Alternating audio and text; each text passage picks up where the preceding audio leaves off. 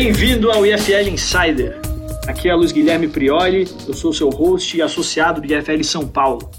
É, esse novo formato aqui que a gente está criando chama IFL Insider e ele tem o propósito de dar um rosto para as pessoas que constroem o Instituto diariamente. Assim, associados e não associados do Instituto podem conhecer melhor cada vez mais as pessoas por trás do Instituto. E hoje, para começar aqui a primeira edição do IFL Insider, eu tenho convidado Márcio Ramos. Tá? Quem não sabe, o Márcio é o atual presidente do IFL São Paulo. Então, Márcio, vamos começar esse bate-papo aqui, porque hoje aqui o IFL Insider é para as pessoas conhecerem melhor, para entender quem é Márcio Ramos. Então, te dou a palavra aí para começar essa sua introdução. Fala, LG. Para quem não sabe, não tem como chamar o Luiz Guilherme Prioli de nome completo, então a gente informalmente entre amigos chama ele de LG, então vou chamar você assim durante o podcast. À vontade, meu cara. Obrigado pelo convite, baita honra e parabéns pelo projeto. Acho que super importante. Vou contar um pouco de mim. Eu nasci nos Estados Unidos, muita gente não sabe disso. Nasci numa cidade pequena. Gringo. Pois é. Nasci numa cidade pequena chamada Hope. Eu nasci numa cidade chamada Milford e morava numa cidade ainda menor que chamava Hopedale. Tinha 8 mil habitantes na época, pra você ter uma noção.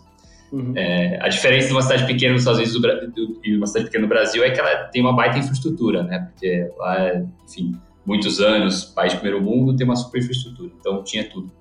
Me chamo Márcio porque o melhor amigo do meu pai chamava Márcio.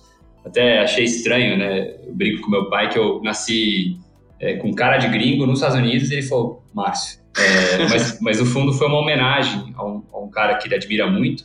É, foram amigos a vida toda e eu acho que é uma homenagem bonita também. Então, enfim, aprecio a, a, o gesto. É, minha mãe é americana e meu pai é brasileiro. Os dois se conheceram nos Estados Unidos. É, eu tenho uma irmã mais velha por parte do pai, é uma minha irmã, cantora, todo, toda tatuada, é, mora nos Estados Unidos, mora na Califórnia. É muito diferente de mim, mas enfim, aprendo muito com ela também, é, amo muito ela também. E meu pai, só para contar um pouco dessa história que eu acho interessante também, ele, ele teve no Brasil durante a ditadura, é, foi, foi de direita, tá? É, participou de alguma forma, de alguma militância, por assim dizer, é, e foi para os Estados Unidos buscar uma vida diferente, assim. Ele achava que a tecnologia estava nascendo lá, foi para lá, no programa da IBM, é, conheceu minha mãe, estava no hospital depois, é, se apaixonaram. Minha mãe era do interior dos Estados Unidos também, meu pai era um cara diferentão, né, brasileiro, fazia caça submarina, pilotava carro. Então minha mãe se apaixonou pelo meu pai. É, queria sair da cidade pequena que ela morava, sair daquela. Uhum. o típico sonho do, do, do americano no interior, assim e se apaixonaram, né? Eu, eu, eles se mudaram para perto de Boston e eu nasci por lá. Morei no, nos Estados Unidos mais ou menos até os nove anos. Cheguei no Brasil sem falar nenhuma palavra de português, incrivelmente. Meu pai não conversava em português nos Estados Unidos, então aprendi tudo aqui. E cheguei mais ou menos em 94, foi no ano que o Senna morreu. Até me lembro disso, porque depois fez parte da minha vida de alguma forma. No Brasil, eu fiquei aqui bastante tempo, né? Eu me formei em marketing, mas antes disso, algumas histórias interessantes que o LG acabou conhecendo também. É, eu fui piloto de carro, é, de kart de carro. Eu joguei alguns jogos, né? alguns games. Na época não era como é hoje, né? Era menos acessível, você tinha que ir uma lan house assim. É, mas eu joguei Counter Strike profissionalmente. É, fez parte da minha vida por um tempo. Meu pai não aceitava isso de forma alguma, achava um super desperdício do tempo, então era uma briga um piloto gamer, jogava CS e agora é presidente do IFL de São Paulo. Pois é. Acho que fazer essas duas coisas me tornaram uma pessoa altamente competitiva, tá? É, não nego. Acho que o que aconteceu com o tempo é que eu fui refinando essa competitividade, né? Foi me tornando mais competitivo team player. Assim, no início, piloto, você corre contra os outros, você não tem time, né? É, porque são quase que bem esportes solos, né? Solos. Bem que CS não é tão solo, não, porque você tem o seu, o seu time, mas é você sentado na frente do computador. É, mas eu não aprendi muito no CS, para você ter uma noção, assim, muitas vezes eu fui, eu fui não considerado para entrar em times ainda melhores, porque eles falavam, cara, Márcio, você desestabiliza o time. Como assim? Não, eu perdia, eu ficava super inconformado, brigava com o time inteiro, que eles tinham feito alguma coisa que não, não seguia a tática, enfim. É, ficava puto, cara, e, tipo, literalmente puto. E e desestabilizava o time, né? Porque você tá no meio do jogo, campeonato, tá tudo tenso, assim, e não era o melhor comportamento, mas eu era jovem, né? Não tinha uma super inteligência emocional, ficava super irritado. E eu lembro que vários técnicos de times, né? Porque times com patrocínio tinham técnicos, falaram comigo, falaram, mas não dá pra te chamar, cara, porque você vai acabar com a cultura do time. É literalmente assim que eu, eu aprendi que eu tava agindo errado, assim, foi o primeiro feedback que eu recebi, assim, nesse, nesse, nesse sentido, eu tive que aprender. Me formei em marketing na SPM, a minha formação acadêmica foi estranha, tá? Eu terminei o, o eu fiz homeschooling por um tempo por um motivo, terminei o último ano no supletivo, porque é o que deu para encaixar depois de fazer aquilo ali. É, entrei na faculdade, meu pai não se formou e minha mãe se formou nos Estados Unidos, então eu não tinha nenhuma referência acadêmica no, na minha família, assim, de o que, que eu faço. É, então comecei uma faculdade, mudei para outra, fui para a SPM não necessariamente por ambição, assim, é, uma namorada minha estudava lá, ela falou, vem pra cá, é super legal, fui, sem nem saber se aquele era o melhor caminho. Você vê como é que. Cara, eu, eu, quase, eu quase fiz a SPM também, porque eu tinha uns amigos na época de cursinho, eles só me levavam para as festas da SPM. E aí eu fui lá para passar e falei, porra, passei lá super bem, ganhei bolsa, falei, cara, quase que vou. Só que aí me convenceram de, de ir pro INSPER, aí eu falei, não, beleza, vou no INSPER. É, as festas da SPM eram boas, faz um tempo já. É, é assim que, ele, que eles pegam os alunos.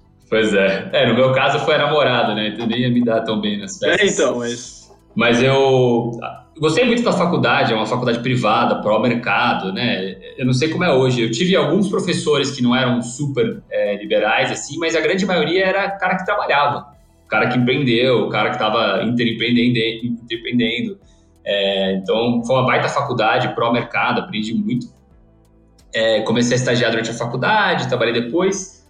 É, eu entrei num TNI, num programa de TNI, assim, na época eu, eu passei mais de um, é, e eu fui para Andrade Gutierrez, tá? É, então, enfim, parte da minha trajetória. Vivi o Lava Jato na Andrade Gutierrez, é, assim, teve um dia que eu subi no elevador é, e eu, eu ficava no andar dos presidentes de BU, porque eu trabalhava na área privada nessa época, para Vale, enfim, então nenhum impacto para minha carreira, mas eu vi gente saindo algemado com um policial da Polícia Federal, assim, com metralhador atrás, e eram pessoas que eu pegava avião, voltando para São Paulo. Rapaz. E aí, assim, aquilo deu um, uma alerta vermelha na minha cabeça de, cara, não dá para ficar aqui, isso não tá alinhado com o que eu acredito com meus valores. Que vai espirrar em mim, vai... Eu acho que eu nem pensei tanto nisso, eu pensei assim, será que eu acredito nisso? Sim, não, era o que tá acontecendo. O que, que, eu tô, o que, que eu tô fazendo aqui? E tinha sido um baita investimento. Entrei no programa de trainee que era 60 mil candidatos para 20 vagas, os caras viajei o mundo inteiro, morei na África pela empresa, na Europa pela empresa, na América Latina pela empresa. Que massa. Não, foi, foi super, me, me transformou como pessoa, até grato ao programa.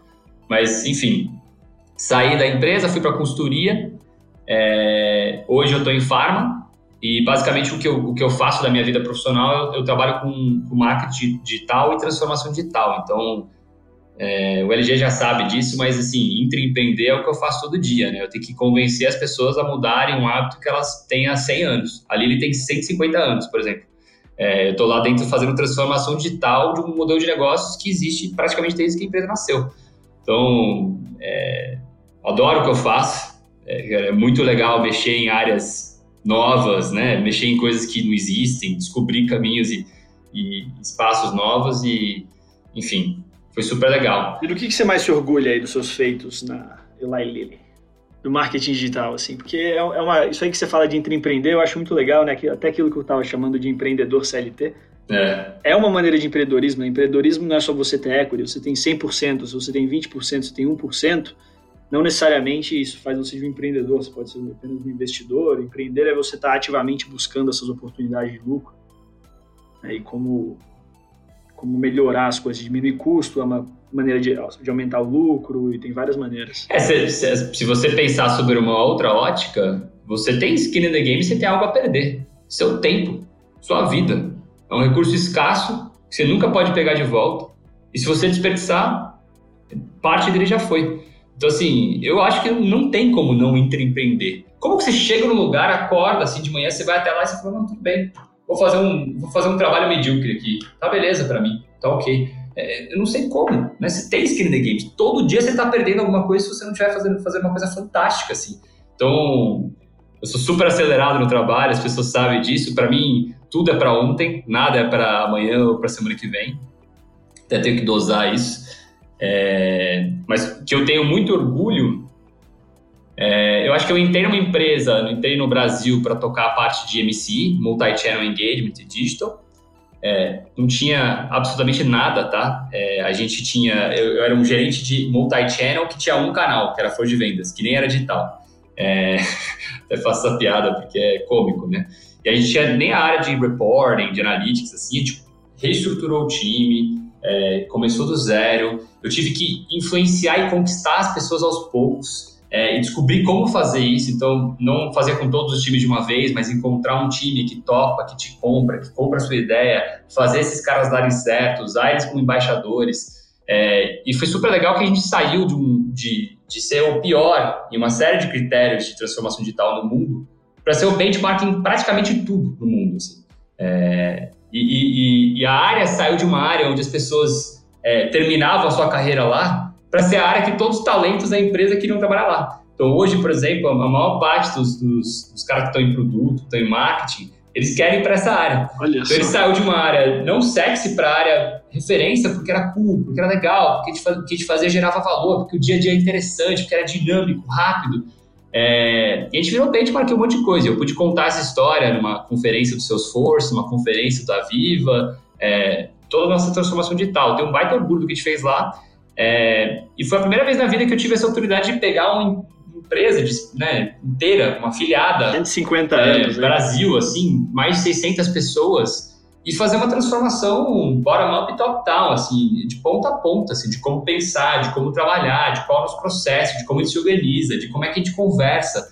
É, e foi engraçado que eu, esse, esse tema do skin in the game, a primeira coisa que eu vi quando eu estava vindo de consultoria foi um assessment. Eu fiz um assessment da empresa. E eu cheguei a algumas conclusões ali e eu trouxe para o board assim, de, de, diretores do Brasil. E meu último slide era o slide do Skin the Game do Taleb, é, falando assim, cara, a gente tem muito a perder. Todos os dias que a gente não é fantástico, a gente tem muito a perder. Primeiro, nossa vida, nosso tempo.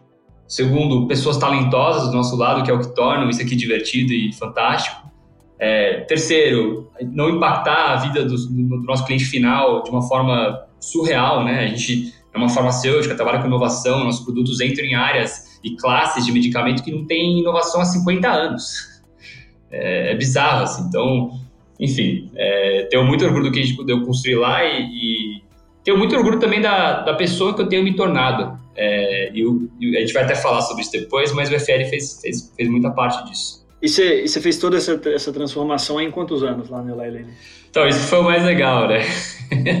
eu tô na empresa, eu tô na empresa há três anos praticamente, né? Rapaz. né? A gente fez a transformação no Brasil de sair assim do nada para ser benchmark. Benchmark, literalmente benchmark. As pessoas perguntarem, cara, o que, que vocês estão fazendo? Como vocês estão fazendo? A gente tem KPIs dentro da empresa de transformação digital. A gente saiu de, do pior ao melhor em praticamente todos. Isso foi feito em menos de um ano. Caraca, hein? É... E assim, mas é aquilo que eu te falei, aquela cabeça de não existe para amanhã. É, eu às vezes eu ouvi algumas pessoas da empresa falando, ah, puta, mas amanhã sempre tem mais trabalho. Esse é o ponto, você está aqui para isso. Com certeza.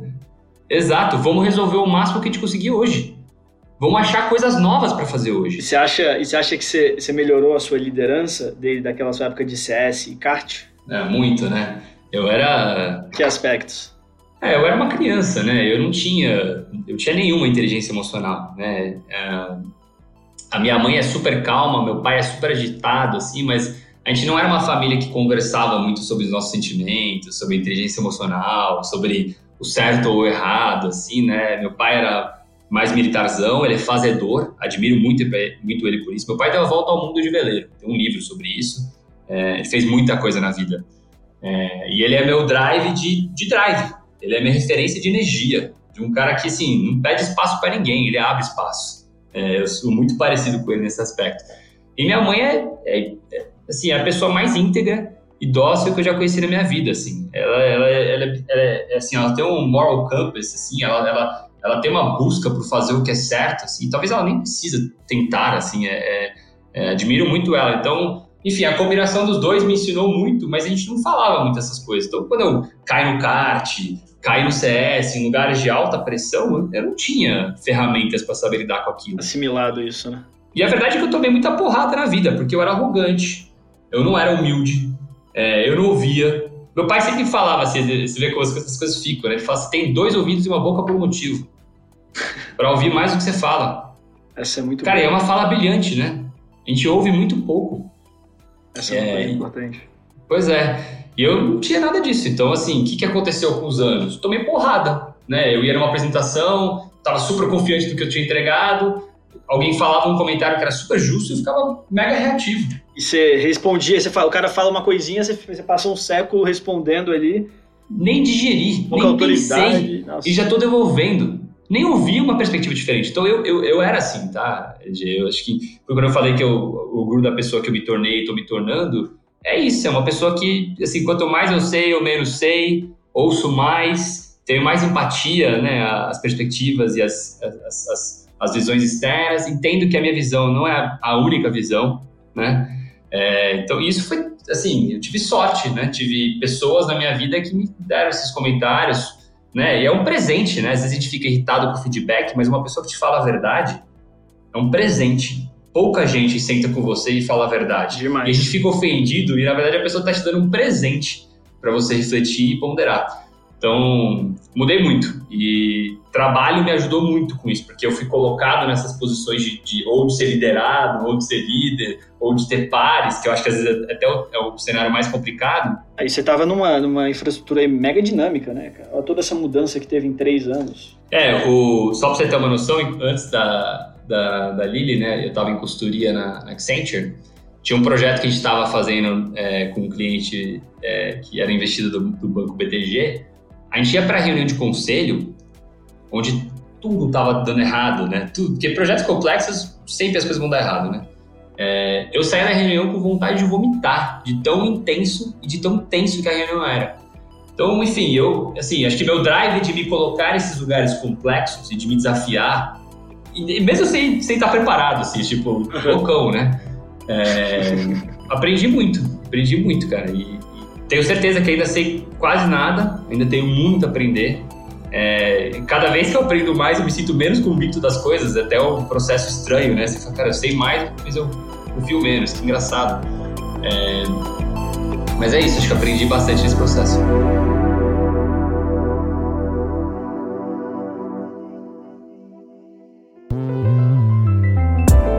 esse sendo o Márcio do passado, o que, que te levou ao IFL, cara? Instituto de Formação de Líderes, ao qual você é presidente hoje em dia. Boa.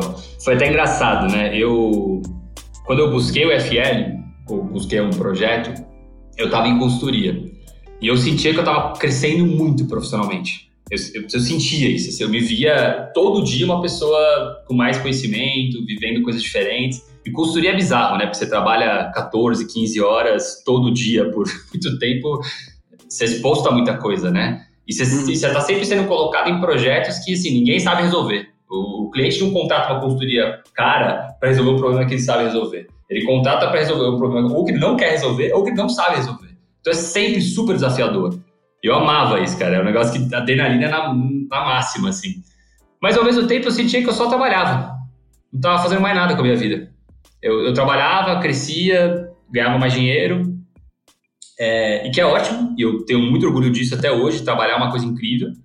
Né? A minha mãe vem de uma família praticamente católica protestante, protestante a, a, acredita que né, trabalho é até uma forma de ascensão, né?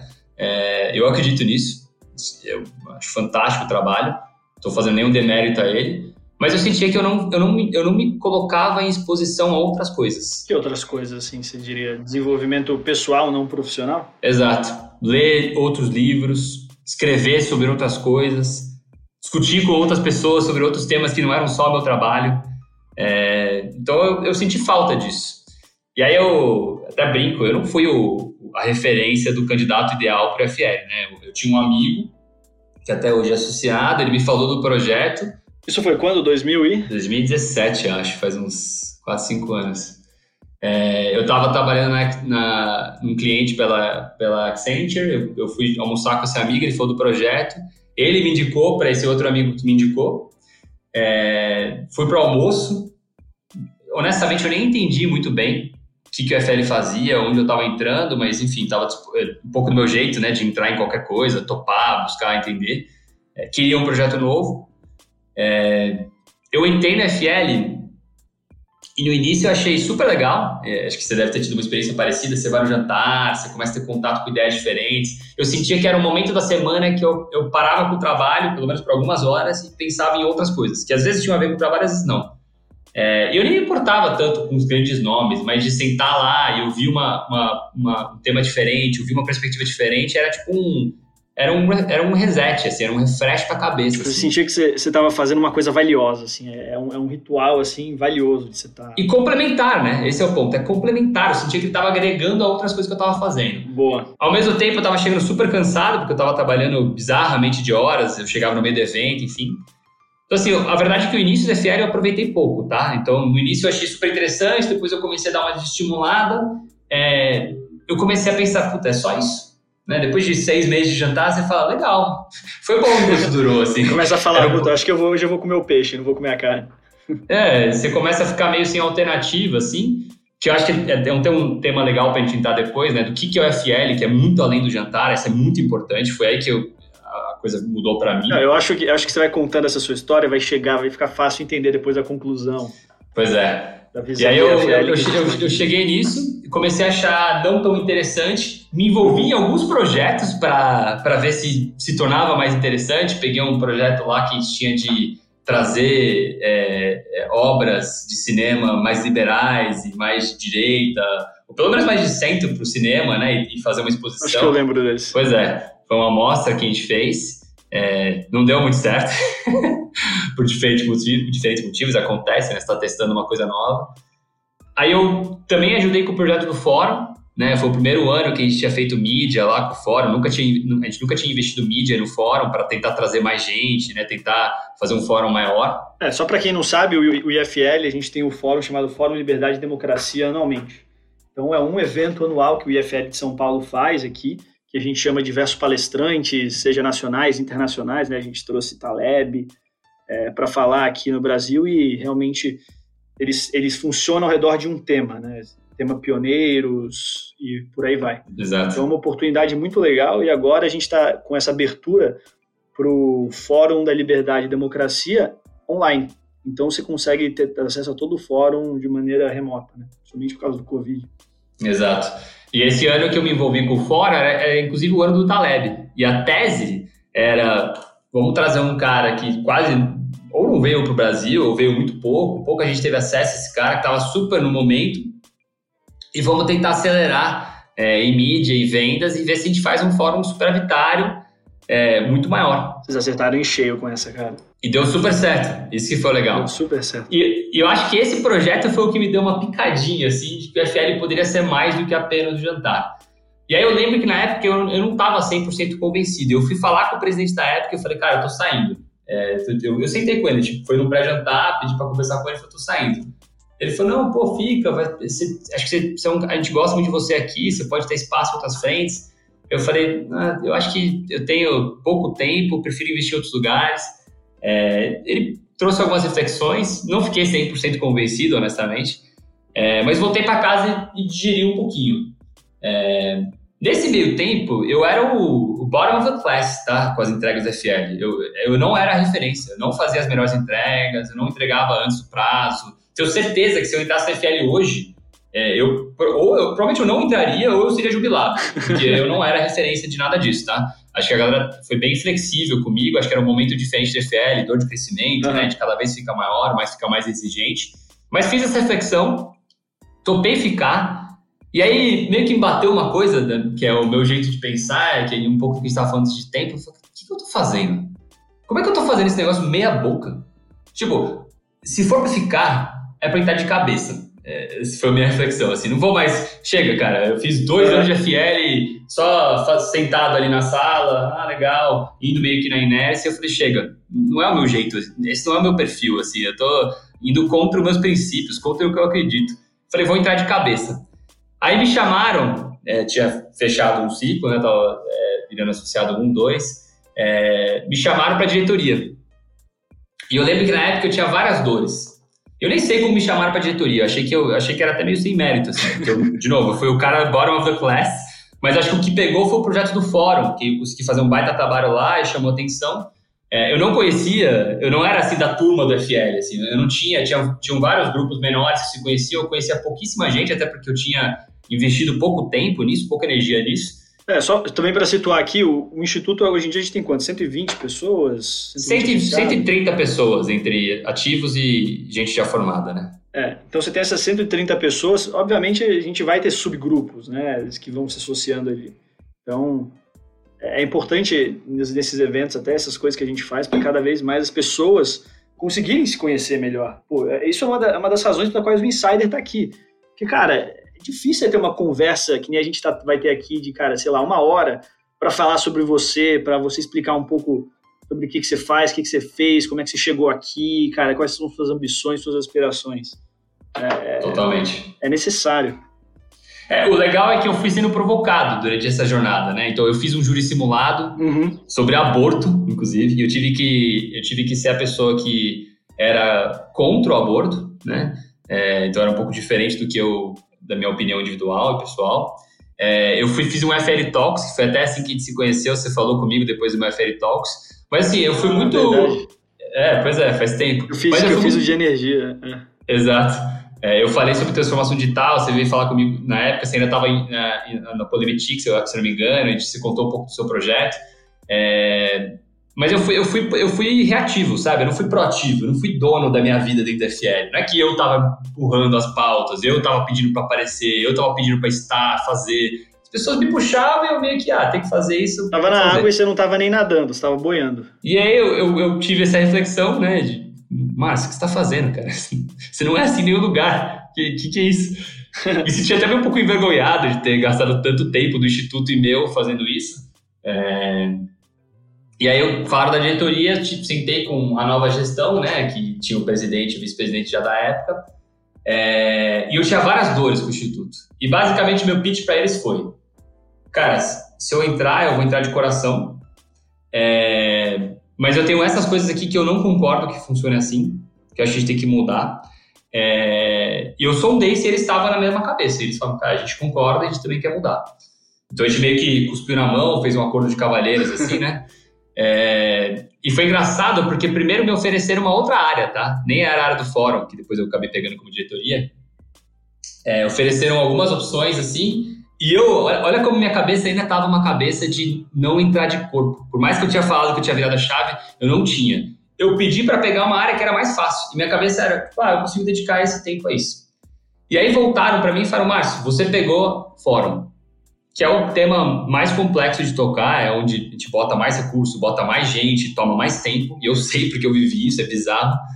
É... E quando voltou, eu falei, meio que caiu a ficha. Tipo, cara, agora eu tenho um filho. E, e, se tem uma coisa que eu nunca fiz na minha vida, nunca, isso eu tenho orgulho, assim, eu não, eu não descumpro combinados. Se eu comprei um projeto, eu entregarei. Se eu apertei a sua mão ali e falei, vou fazer, eu vou fazer, cara. É, vou, isso vai sair de um jeito ou de outro, de um jeito ou de outro. É, então eu peguei o fórum, o fórum foi um puta projeto, foi super legal de fazer. Cansei muito, trabalhei 50 horas semana, final de semana, mais o meu trabalho, mais outros projetos que eu tô. É, foi super cansativo, mas ao mesmo tempo foi energizante, energizante, né? Eu trabalhei com pessoas fantásticas, né? Foi aí que eu, eu descobri que era o Instituto. Tipo, um projeto sensacional, de alto impacto, super complexo de fazer. Eu estava em meio de um monte de mentes brilhantes que eram melhores do que eu em várias coisas, ou em tudo em contato com gente de altíssimo nível, né? Seja palestrante, seja as próprias pessoas que estão aí do seu lado na trincheira. Então, normalmente as pessoas pensam no palestrante, mas o mais interessante é que quem mais me cativou, assim, que, que mais me chamou a atenção foram as pessoas. Eu tinha mais tesão de trabalhar no fórum do que eu tinha que trabalhar no meu trabalho dia a dia. Eu tinha. E olha que eu, eu gostava e gosto do que eu faço. Mas, assim, o projeto era tão estimulante de, de, complexidade, né? Um negócio sem fins lucrativos, tem que dar superávit. Era, a gente tava, a gente, era a primeira vez que a gente estava fazendo um fórum digital no meio de um Covid. A gente não sabia o que fazer. Ninguém sabia o que fazer. É, e as pessoas que estavam no meu time ali, que compravam, que tinham energia, que eu vi que estavam cansados, mas assim, estavam comprados comigo. É, ali foi a virada de chave para mim no Instituto. Assim. Aí eu comecei, eu comecei a me pegar demais, assim, comecei a fazer entrevista para, né, ser como diretor, você entrevista possíveis associados. Eu comecei a me ver com o maior zelo ali, tipo pai, assim, tipo, quem é esse cara? Será que esse cara vai ser um promotor ou um detrator da cultura? Tomava super cuidado com quem entrar, assim, sabe? Comecei a me apegar ao instituto, assim. É, e foi engraçado porque não foi intencional, não era uma coisa que eu planejava fazer, assim. É, mas aconteceu, cara. Então, do nada, eu vi o instituto se tornando super importante na minha vida. E aí, quando chegou no final da gestão, a, nossa gestão é anualizada, gente troca de ano para ano, é, eu comecei a pensar, né? acho que eu posso ser um candidato, eu sabia que te entrega um bom trabalho, será que eu quero isso? E foi engraçado que nunca pensei que não. Incrivelmente, por mais que eu estava cansado, por mais que eu sabia que ia dar um, um baita trabalho, é, a minha cabeça era, eu vou terminar o que eu comecei, assim, sabe? Eu vou continuar investindo em algo que eu já dediquei muita energia. Eu vou ficar num lugar, em um projeto que eu acredito muito, muito, e cada vez mais.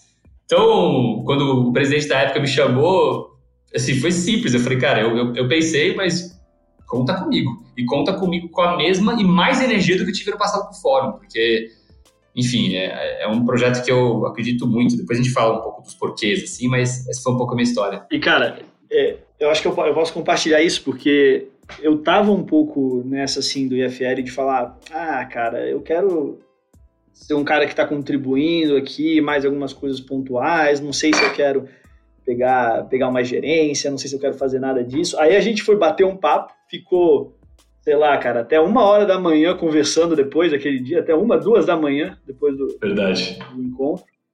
E eu falei, caraca, a visão, ele realmente, cara, você realmente mostrava desde o início que você estava apaixonado com a proposta do que o IFL poderia ser. Isso realmente é, é contagiante. Isso aí me cativou. Eu falei, caraca, esse cara está querendo propor ativamente entregar uma mudança quero fazer parte disso aí. E aí, falei, eu, eu, que achava que só ia querer fazer uma coisinha, falei assim, ah, não, pô, quero trabalhar aqui só no podcast. Falou assim, não, cara, eu quero você na gerência de produtos, aqui pensando em várias maneiras de a gente monetizar todo o IFL. Eu falei, caraca, animal, animal, animal, animal, vamos nessa. Topei, tô com os dois aí, pegando mais coisa.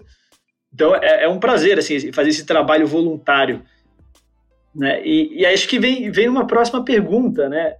Que você falou como, como o IFL ele contribuiu para você de, um, de uma maneira que você viu que a formação era mais do que o jantar.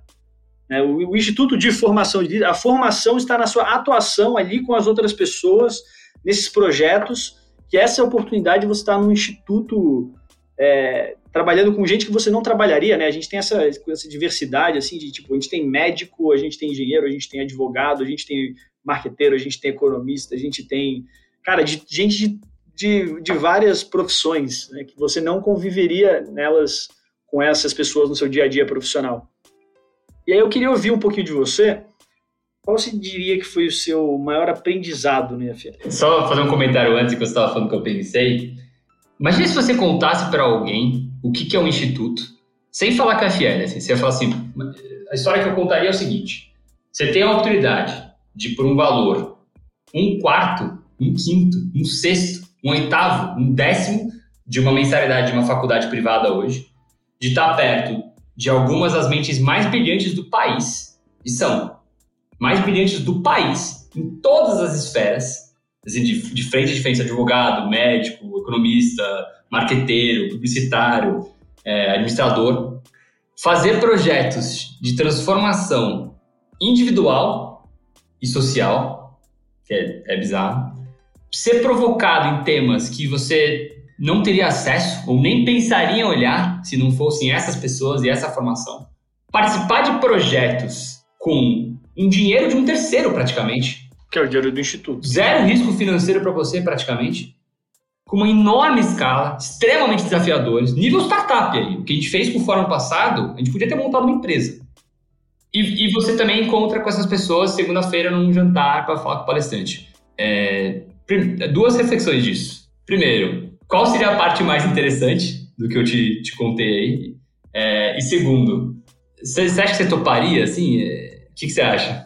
Eu não só toparia como top, e eu acho que a parte mais legal é a parte de você estar trabalhando com essas pessoas é, de, de backgrounds diferentes do seu em projetos de alto impacto, cara. De altíssimo impacto. Que são úteis, não importa onde você esteja no futuro. Em qualquer, em qualquer empresa você vai conseguir. Você, Você meio que aprende a conversar com todo mundo. Exatamente. Eu falei isso pro. Eu estava com o Álvaro Chucaí outro dia, né? E ele tava. Ele até gentilmente se deu uma bolsa pra gente, pros nossos associados, um baita programa. É, eu sou, eu sou beneficiário de uma das bolsas do IFL, né, cara? Por causa do IFL, eu fui estudar durante três meses em Georgetown, em Washington. Pois Pô, é. Pois é. Instituto. Outro nível. E, eu, eu, e o que eu falei pra ele, eu falei, Álvaro, qual lugar do mundo hoje que você vai estudar? Você paga esse valor de mensalidade e você pode tocar um. Você, você pode tocar um projeto com budget de mais de um milhão de reais e você ser o empreendedor desse negócio com total autonomia, cercado de um monte de gente ali super afim de estar ali. Não, existe. Não existe, cara. E, e, você realmente não entende o que é o instituto até você começar a fazer isso. Assim. Então, essa é a primeira parte. Eu acho que esse é o primeiro aprendizado que eu tive. Depois eu, eu quero falar de uma segunda que acho que é importante também. Mas o primeiro aprendizado que eu tive é que era, era muito mais que o jantar e que isso assim, é uma coisa que a gente tem que agradecer, apreciar né, e, e aproveitar. O segundo aprendizado que eu tive também não foi intencional. Qual? É que eu, de novo, lembra que eu falei que eu era um cara, um cara arrogante? Eu acho que eu ainda sou em algumas coisas, e é uma coisa que eu preciso desconstruindo com o tempo. É, mas eu, sempre na minha vida, eu sempre fui convicto, né? Eu sempre fui extrovertido, sempre fui mais confiante do que é, inseguro, por exemplo. E eu entrei no instituto assim, eu sei quem eu sou. Eu sei o que eu penso, eu sei o que é importante para mim, né? Já sou um cara de 30 anos de idade, vivi, tomei meus tombos. Cara, o Instituto transformou minha vida, assim, assim. Eu, eu realmente não sabia o que era importante para mim, assim. E, e, eu fui descobrindo, é, lendo o livro, é, pensando sobre temas super complexos. Então, exemplos recentes. É, censura do Trump nos Estados Unidos, né? As pessoas... Super discussão. É censura ou não é? Putz, por um lado, é uma iniciativa privada, então eles têm o poder, e deveriam ter esse poder, de fazer o que eles quiserem, né? Propriedade, iniciativa privada.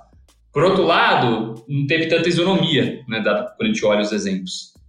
E tem um outro aspecto disso, se você dá esse poder para o governo, você dá mais espaço para o governo limitar a iniciativa privada, que é uma coisa que a gente tenta evitar, né? É uma crença, acho que, comum entre a gente. Não é um tema simples. Tema Covid. Lockdown é, é, claro, né? Ninguém, acho que ninguém contesta que fechar as coisas e as pessoas saírem menos de casa transmite menos a doença. Ninguém contesta isso. Se é o jeito mais eficiente, é o que te contesta, te desafia, enfim. Você tem um, e se você fecha as coisas, você tem um, uma perda econômica enorme e possivelmente uma possivelmente não, com certeza uma limitação da liberdade individual, que nem constitucional é, né? Não é, não é nem deveria ser preservado constitucionalmente. Por outro lado, você tem o aspecto da vida. E do ponto de vista dos direitos naturais, do ponto de vista do pai do liberalismo praticamente do John Locke, a vida é o primeiro, o mais importante e é o início de qualquer outro direito, né? De qualquer outro direito natural. Sem, sem vida você não tem liberdade, sem vida você não tem propriedade. Cara, refletir sobre essas coisas, escrever um artigo sobre isso, estar com um amigo associado, ter um baita debate sobre isso. Isso me transformou como pessoa, cara. Eu, eu, eu eu me sinto muito mais preparado para lidar com adversidades, com as complexidades, lidar com complexidades, para saber o que é realmente importante para mim é, depois de todo esse processo. E cara, eu sou, eu sou muito grato por isso. Assim, ele me transformou como pessoa. É, e a outra variável, a última, é que assim não tem alternativa. É, vamos olhar o Brasil hoje, né? A situação política, a situação econômica. Eu, eu sou pessimista no curto prazo, tá? Mas quando você olha o que está acontecendo no Brasil de legal, Brasil Paralelo, um dos fundadores saiu do IE, Instituto Parceiro da FL. Vinícius Poit, que vai ser candidato para o governo, governo de São Paulo, associado da FL. Todo mundo que a gente vê, cara, impactando em diferentes frentes, estão saindo desse processo, cara. E, e sai de uma crença que o foco é no indivíduo. Que você forma esse cara com uma alta qualidade e ele vai lá e, e, alcança a quantidade. E, cara, eu tô tão comprado com essa ideia que também me transformou sobre o que eu acredito que é o mundo, o que eu acredito que é a vida, o que eu acredito que é importante, onde eu quero investir meu tempo. Então, assim, são tantos, cara, é complexo de dizer qual é o mais importante, é... mas eu, eu, tenho certeza que eu saio uma pessoa mais sábia, é, mais consciente, é, compreendendo melhor o mundo. O seu moral compass mais, mais afinado, né? É, cara, a gente estava até revisitando os, os valores do Instituto esses dias, e um, um dos valores, estou fazendo um teaser aqui, tá? É, que a gente nem divulgou para os associados ainda, que saiu lá, é integridade. Esse vai ser um dos nossos valores. E a definição que a gente colocou para integridade, que eu acho foda, cara, é, é, é algo como a busca, é, a busca é, incansável por fazer o que é certo.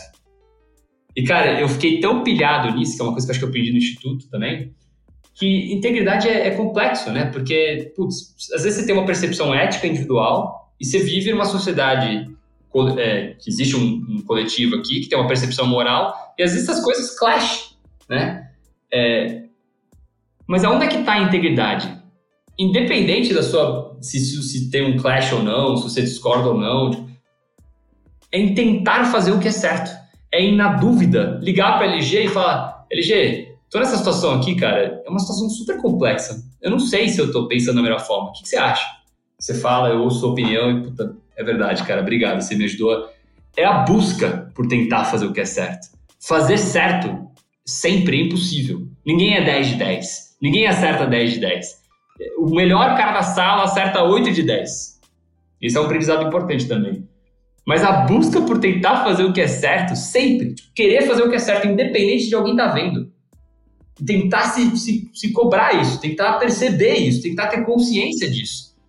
Enfim, essa foi uma coisa também que eu amadureci muito no Instituto e cada vez mais é importante para mim. Faz total sentido, né? Quando, quando a gente trata sobre o hexágono da liderança, né, as seis características principais de um líder e como a gente desenvolve elas, integridade é uma coisa muito importante para você categorizar um líder, porque um líder sem integridade é, é isso que a gente quer formar? Não é. Você quer que um líder que, que lidere as pessoas para um objetivo, para um, um, um, propósito íntegro. Então isso faz total, total sentido, né? Tá nesse, nesses valores. Mas você já ponderou sobre isso? Assim, quando você pergunta para uma pessoa que fala de integridade, o que é integridade? Eu, eu acho que muita gente não sabe responder essa pergunta. Eu acho que muita gente nunca refletiu com enorme profundidade, com tempo, com calma, com amigos, sozinho, lendo, escrevendo, o que é integridade. Porque às vezes o cara cai até na falácia de achar que a visão dele, que é só a visão dele, é só a percepção dele do mundo, é a integridade. Aquilo ali é certo. A minha percepção é certa. Eu acho que muita gente. E eu não sabia responder essa pergunta. Eu não sabia. Eu entrevistava as pessoas buscando integridade e eu não sabia definir o que era integridade. é, porque aí nesse quesito o negócio vai do que é que é o certo, o que, que algumas pessoas consideram certo. Pois tem é. O, tem o room for for discourse aí, mas, mas dá para entender o que que, o que que é o significado por trás disso. É, o certo para mim é a busca, entendeu? O certo para mim é tentar. O certo para mim é ter consciência. É, você não vai acertar todas. Mas se você estiver vindo de um lugar de tentar acertar, isso é integridade. É o espírito da coisa, não é a regra, não é a lei. É, e eu acho isso fantástico. Isso foi uma coisa que eu, eu, eu aprofundei e aprimorei no Instituto. Eu discuti isso com amigos dentro do Instituto. Que outro amigo fora do Instituto que eu teria esse papo? Fora minha mulher, que gosta de falar sobre isso. É verdade. Você fala bastante dela dos, dos soft skills aí, da inteligência emocional.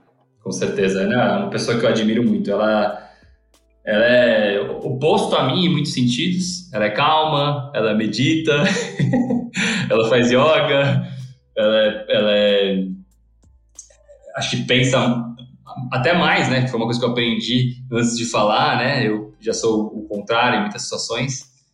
É, mas é, é uma pessoa. Em, eu me sinto afortunado de ter os papos que a gente tem. A gente tem papo assim de estar na cama, a gente não consegue dormir porque a gente começa a falar sobre se, budismo é liberal e se budista deveria ser liberal.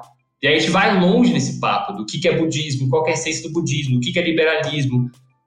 Cara, eu, eu, eu me sinto afortunado de ter essa oportunidade de falar sobre isso todos os dias. Eu queria ter mais amigos que eu possa falar sobre isso. E esse é o benefício do FL também, voltando para o assunto. Essas pessoas querem falar sobre essas coisas. É verdade. Você tem, você tem, você tem um ambiente, você tem um ambiente que incita esse tipo de questionamento, esse tipo de, de busca. Que nem você falou, né? Porque você está você tá na prática, cara. Quando você está na prática, você está na busca. Você, a, gente, a gente faz mais até. Vou, vou, aprofundar nesse ponto, né? Porque a gente faz mais do que só o, o papo e o questionamento, né? Porque ali a gente precisa aplicar, porque a gente precisa falar, a gente precisa divulgar, a gente precisa realizar evento, a gente precisa convencer outras pessoas. Então, você está colocando essas ideias, essa a teste. Com certeza. E é nesse teste que é, elas vão amadurecendo, a nossa própria visão de mundo vai amadurecendo, né? Eu, eu acho que uma, uma compartilhando aqui também, um dos aprendizados que eu tenho sobre, sobre o IFL é que existem vários caminhos para a liberdade. Né? E se você pega as Scale Matters aí do, do Taleb, né, que ele mostra que existem diferentes escalas, eu gosto muito daquela frase dele que ele fala assim: ah, no nível do, do Banco Central, eu sou um libertário. No nível do Estado, eu sou um republicano. No nível de uma cidade, eu sou um democrata. E no nível de uma família, eu sou socialista. Né? A gente fala de planejamento central. E cada vez mais. Muito bom. Eu acho isso muito interessante. E, e quando a gente começa a ver, cara, a gente fala, pô, eu tô aqui o lado de gente de profissões muito diferentes da minha. E essas pessoas, elas querem seguir um caminho diferente do meu, né? E cada pessoa, ela vai seguir o caminho dela, influenciando ali aos redores, de maneira, tem gente que, que é liberal e acha que o caminho para aumentar a liberdade é pela política. Isso não deixa de estar tá certo de alguns modos, né? Porque é, é tipo quando a gente está falando lá de intraempreendedorismo. Pô, quando você diminui o custo, você, de certa forma, tende a aumentar o lucro, sua margem. Então, meio que se você diminui as, as intervenções das pessoas, do, do, que as outras pessoas estão querendo fazer nas nossas vidas, nas liberdades, você está aumentando a liberdade. Então, só pelo fato de você diminuir, você segurar, você frear um pouco, você está influenciando.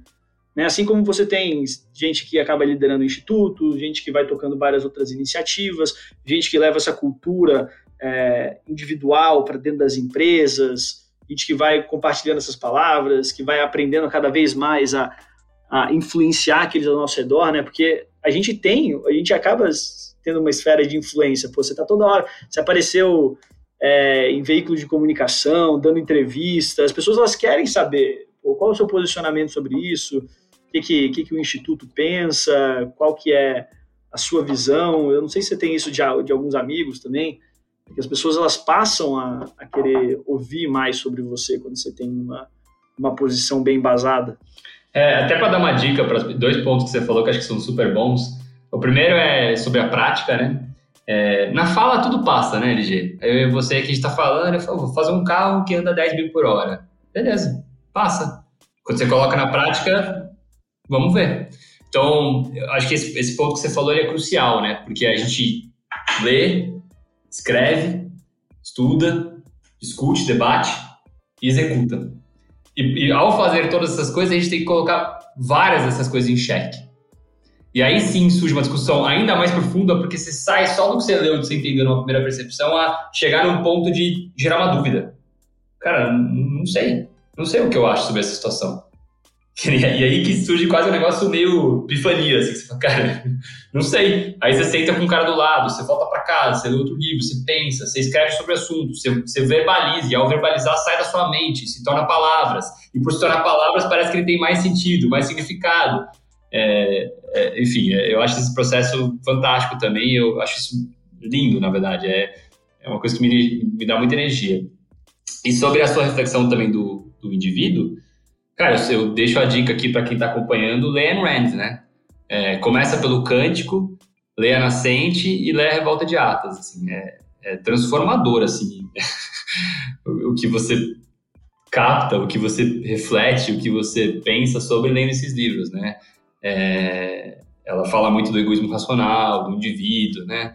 É, e por que, que isso é importante? E, e ela fala, que acho até bonito, que a, a, a filosofia ela serve para exatamente isso que a gente está falando sobre, para dar liga entre essas coisas que a gente não sabe responder. Uhum. Cara, eu acho isso belo demais, assim, e sei lá, eu, eu me divirto com isso, assim, e parece que dá até sentido para a vida. Ajuda a te nortear, você entender o que que, que te motiva, o que que, que, você acha o certo para ir buscar, né? Com certeza. Então, tudo isso que ajuda você a afinar o seu moral compass e e conseguir mostrar sua força frente ao, frente ao mundo, putz, acho isso uma coisa super válida, né? E, e exatamente por isso, né, se a gente olhou para o passado, né, de quem, é, quem era Márcio, como você chegou aqui no IFL, as coisas que você já fez, como funciona o aprendizado, como você vê o seu futuro aí do, do Instituto? Né? Acho que você pode compartilhar isso com a sua, a sua visão aí de, na, na, no ponto, na perspectiva de presidente e na sua visão profissional de como o Instituto ele está contribuindo e vai contribuir aí para o seu, seu crescimento, de, seja abrir portas, é, uma nova visão de mundo. Conte-me. Bom, primeiro sobre o futuro da gestão, né? É, a gente falou sobre isso esses dias, a gente teve um encontro lá de, de gerentes, né? É, foi engraçado quando a gente começou a planejar essa gestão. Na verdade, dá um, até um passo mais atrás. Quando o ex-presidente me convidou para ser presidente, a, o motivo que ele usou para explicar o porquê que deveria ser eu era pela minha obsessão pela excelência de levar a barra. Ele falou, cara, você é obcecado por fazer e por fazer maior e melhor. Sempre, você é obcecado por isso. Obcecado. E, e, eu sou mesmo, que às vezes é um problema na minha vida, mas para muitas coisas é, é uma solução e é uma fortaleza.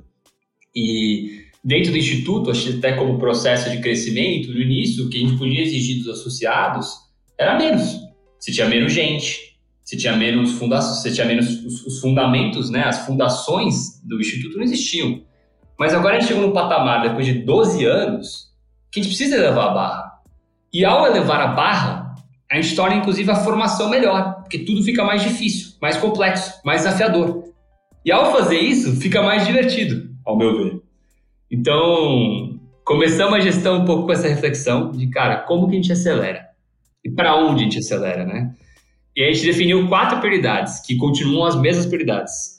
Prioridade número um, pessoas e cultura, ou cultura e pessoas. Então, não existe, né? A gente tem que parar. Que líder, que líder é um líder que não dedica tempo às pessoas? Toma tempo pra cacete. Toma muito. Eu gasto metade do meu dia falando com as pessoas, às vezes num, num, num, numa forma, um papel quase de psicólogo, às vezes de conselheiro, às vezes de mentor, às vezes de, de, de exigir, às vezes bad cop, às vezes good cop, mas você precisa dedicar muito tempo às pessoas. Então, a gente definiu a prioridade número um, pessoas e cultura. Como que a gente é, traz as melhores pessoas, como que a gente retém as melhores pessoas e como que a gente forma as melhores pessoas. Bem. A gente já está com quantas pessoas no processo seletivo normalmente? Por semestre, né? Que é bissemestral. Varia muito, né? Agora com o Covid deu uma variada, mas normalmente por janela são 100, assim, a gente fica com 200 anos. Mas lembrando que o IFR é só por indicação ainda, né? Então, se a gente fosse abrir isso para o mercado, o número seria maior, mas talvez a gente perderia um pouco em qualidade. Mas, enfim, falando de processo, assim, a turma que está cada vez mais. Eu, eu, fiz, eu fiz quatro já rodadas de entrevista. Cada rodada fica melhor é bizarro, assim, as pessoas que a gente conversa. Eu falei pra Flávia outro dia, né, minha mulher, eu fico até emocionado com as conversas. Ela sabe, porque eu saio, tipo assim, às vezes eu, cara, tem conversa que eu choro. tem conversa que eu saio, tipo, eu tenho que interromper o que ela tá fazendo pra contar a conversa que eu tive com o cara, de tão inspirado que eu fiquei com a história do cara. Caraca. É, é foda, cara. E esses caras estão entrando no instituto. que legal! Que, São as que, pessoas com a gente. Então, assim, cultura e pessoas. A gente está fazendo um trabalho de cultura, você sabe isso, revisitando a nossa cultura, redesenhando a nossa cultura, recomunicando a nossa cultura, porque isso é importante. O segundo pilar é formação. Então, a gente, tinha, a gente definiu em conselho uma meta de longo prazo, isso não é confidencial, de ser referência em formação. Qualidade antes de quantidade. Então, a gente precisa levar a barra da nossa formação. Precisa ser difícil precisa ser difícil. É, sobre aspectos de liderança, sobre aspectos de execução, sobre aspectos de liberalismo, porque é um dos nossos pilares. É, então, estamos investindo bastante tempo nisso. O terceiro é profissionalização e digitalização. Então, cara, precisamos fazer coisas, não como um instituto sem fins lucrativos, como uma ONG. Ah, o site está ok ali. Mas como benchmark de mercado. O cara tem que entrar no nosso podcast, você sabe disso, porque é para lá que a gente está apontando e eu estou super orgulhoso para onde a gente avançou, e falar, cara, esse é nível podcast, o melhor podcast do mundo. Então, assim, profissionalização. E, não é só da entrega, é do processo. Eu estou deixando para trás um legado que o próximo cara que pegar vai tornar ainda melhor? Como? Eu estou usando um processo que vai gerar uma governança que a gente vai ser mais eficiente com um time? Como? E você sabe, porque a gente tem feito essas coisas juntos e você sabe o que a gente Exatamente. tem que avançar nessas frentes. É, digitalização não existe, não tem caminho de volta, né, cara? Não é só porque eu trabalho com dígito. O mundo é dígito. E o mundo será cada vez mais dígito. Então a gente tinha que ir por aí. É a única forma de escalar cada vez mais nossos projetos e por escalar cada vez mais nossos projetos, tornar os projetos mais complexos e por tornar eles mais complexos, fazer uma formação prática mais difícil e mais robusta. Né? E aí, e por, e, por, e por uma consequência indireta quase, porque não é nosso objetivo primário, impactar cada vez mais pessoas com os nossos conteúdos e nossas reflexões, ideias, valores, enfim. E por fim, que acho que e, e é simbólico ser por fim, priorização. Não existe ter 10 metas. 10 prioridades não são prioridades. Então a gente fez uma escolha super difícil no início da gestão, matamos um monte de projeto, tomei porrada de todos os lados de projetos que as pessoas tinham criado, que elas gostavam, e decidimos focar em poucas coisas excepcionalmente bem feitas. É, e aí, de novo, volta acho que um pouco no que eu falei antes do meu perfil eu não, eu não, assim, é, é, cansativo, tá? Mas eu não ligo de ser esse cara que vai lá e muda o que ninguém queria mudar e todo mundo reclama comigo e muita gente não gosta. É, quando eu tô confiante, eu discuti com muita gente inteligente, a gente ponderou e a gente sabe que o caminho é para lá. E foi o que a gente fez, tá? Então, super orgulhoso do que a gente construiu até agora, super orgulhoso do que a gente vai entregar até o final do ano. Só olhar o podcast, né, onde a gente estava, onde a gente está, como exemplo é, e outras coisas que a gente tem feito até junto contigo e você sabe. Então, esse é um pouco do Instituto. Chega no final desse ano, honestamente, eu dediquei dois anos de diretoria, três anos como associado. Eu acho que eu vou me dedicar de outra forma, né? Como é, processo interno do Instituto, ao me formar como presidente, eu vou automaticamente para o conselho. Então, eu vou dedicar um tempo diferente, talvez pensando mais médio e longo prazo, assessorando, aconselhando. Mas eu não, eu não me vejo me afastando do Instituto, tá? É, é, hoje ele é uma peça tão fundamental na minha vida e não é só isso, não é só na minha vida. Para mim ele é uma peça fundamental para o futuro do país. Então assim, é, eu não vejo uma alternativa que se não o FL e outros projetos parecidos para o futuro desse país. Então se eu for morar no Brasil, eu tenho que investir tempo e recursos nisso. Eu tenho, é uma obrigação, cara. E fora pelo que eu já vivi, o give back que eu também quero dar para o instituto. Eu quero que outras pessoas passem, possam passar pelo mesmo processo. Que mundo que a gente quer viver, LG? O mundo que, cara, eu sento ali e aquele cara não tem ferramentas pra gente ter um puta papo legal? Ou eu quero viver um mundo, cara, onde as pessoas são divertidas, é, elas mesmas, né? Foco no indivíduo, completamente. Mas, cara, com uma baita profundidade, para eu falar sobre qualquer coisa, aprender pra cacete, sentar no banco do, da praça e o cara me fala um negócio que eu não sabia e fala, porra, que legal, cara. Esse é o mundo que a gente quer viver. E esse mundo só vai existir se a gente formar e educar cada vez mais pessoas, que vão impactar cada vez mais pessoas, e se tornar um país que tem espaço para isso. Então, assim, ficando no Brasil, eu estarei próximo da FL. Né? E se eu sair é porque eu desisti do Brasil. Aí eu pego meu passaporte americano, mudo para os Estados Unidos e começo uma outra vida lá e talvez eu. Aí você vai numa cidadezinha pequena. E começa um FL de lá. Eu, eu, acho, eu acho engraçado essa resposta, falar assim, eu não vejo alternativa para o IFL aqui no Brasil, né? Você entende o papel e você quer estar aqui nele porque você, esse é, é o seu projeto. Eu me lembro quando a gente estava fazendo aquelas entrevistas de cultura, que foi uma coisa muito interessante, né, que está ligado aí à priorização da cultura em pessoas, é, fizeram a pergunta para mim que eu achei muito boa, que era o que você faria se o IFL sumisse amanhã? E a minha primeira reação foi eu criaria outro de tão importante que eu acho que é essa, essa peça. Né? Tanto que a minha irmã ela voltou para o Brasil, coisa que eu falei para ela foi assim, Nanda, vai para o IFL Jovem, que ela é mais nova, né? vai para o IFL Jovem. Ela já está, cara, mega engajada, diretora institucional lá, fazendo um monte de coisa, conhecendo um monte de gente, é. uma abertura de projetos, cara, que ela, ela nunca nunca estava imaginando em ter, né? trabalhando pra caramba, cara, eu vejo ela de final de semana Assim, eu reunião atrás de reunião, reunião atrás de reunião, eu falo, caraca, né, você, pô, aí ela fica toda animada, aí ela fala com o pessoal, e o pessoal fica animado também. Então, assim, é, o IFL é contagiante. Cara. Não é à toa que a gente está em quantos estados?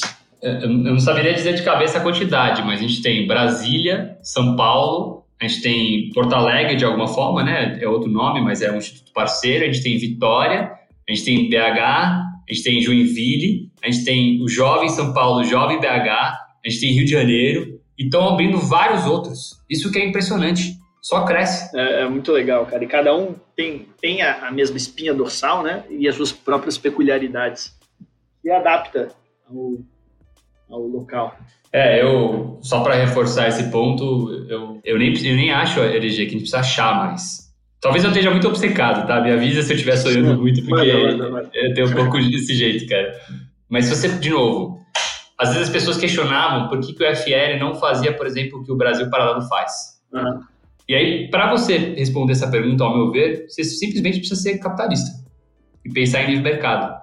Nem todo mundo precisa, ou pode, ou deve fazer a mesma coisa. A gente é complementar. Como que nasceu o Brasil Paralelo? na mão de um cara que se formou no IE, que é o quê? O Instituto Parceiro do FL. Quem que lidera hoje os outros institutos que estão fazendo outros papéis? Por exemplo, formação de políticos. Gente que saiu do FL. A nossa missão está sendo cumprida através de indivíduos, através de capitalismo, através de criação de ideias e frentes diferentes que são complementares. O FL não precisa ser o Brasil Paralelo. O FL não precisa ser o Instituto Mises. O FL precisa ser o FL. E essas coisas em conjuntos são o que vão levar o país para a próxima etapa. Não vai mudar se a gente não tiver isso, tenho 100% de certeza. É o que eu falei, cara, enquanto eu estiver no Brasil, e possivelmente até se eu sair, eu vou ficar próximo da FL, só respondendo só outra pergunta de próximos passos, é, a Flávia me mata quando eu falo isso, né? Eu, eu nunca ah. quis ir para iniciativa pública, nunca, nunca. É, eu acho que vou me irritar porque eu sou um cara que eu, eu, gosto das coisas rápidas, bem feitas, ágeis. Tenho certeza que você vai se irritar. É, você já conhece. Pelo que a gente ouve de quem tá lá. É, mas ao mesmo tempo eu me sinto meio picado por, esse, por essa ideia, né? De, cara, eu tô aqui. Eu tô aqui. Isso precisa mudar. Tá curioso. E se não for eu, vai ser quem? Se não for você, vai ser quem? Então, eu não sei o que vai, o que vai acontecer no meu futuro, tenho certeza que eu vou continuar em projetos assim. É o meu perfil, vai ser meu perfil até eu ter 80 anos de idade. É, isso não vai mudar tanto. Fico feliz, cara, de, de do que a gente está construindo dentro do Instituto. Me sinto cada vez mais entre amigos, entre pessoas que eu admiro, entre pessoas que eu olho para o lado e falo, cara, quero estar tá aqui. Espero que isso continue. Isso é e de carreira, vamos ver, assim, eu. Aberto. Vamos ver. Isso aí.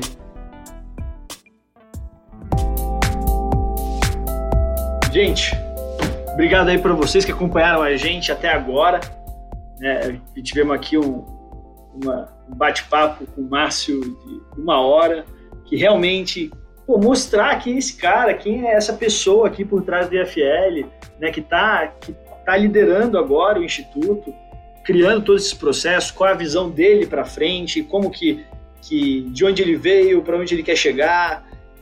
E, e fazer isso com o máximo de pessoas possível do Instituto, né, para cada vez mostrar para as outras pessoas que estão de fora, que estão vendo, né, e mais uma vez para as pessoas de dentro, quem nós somos, o que nos move, né, o que nos trouxe até aqui.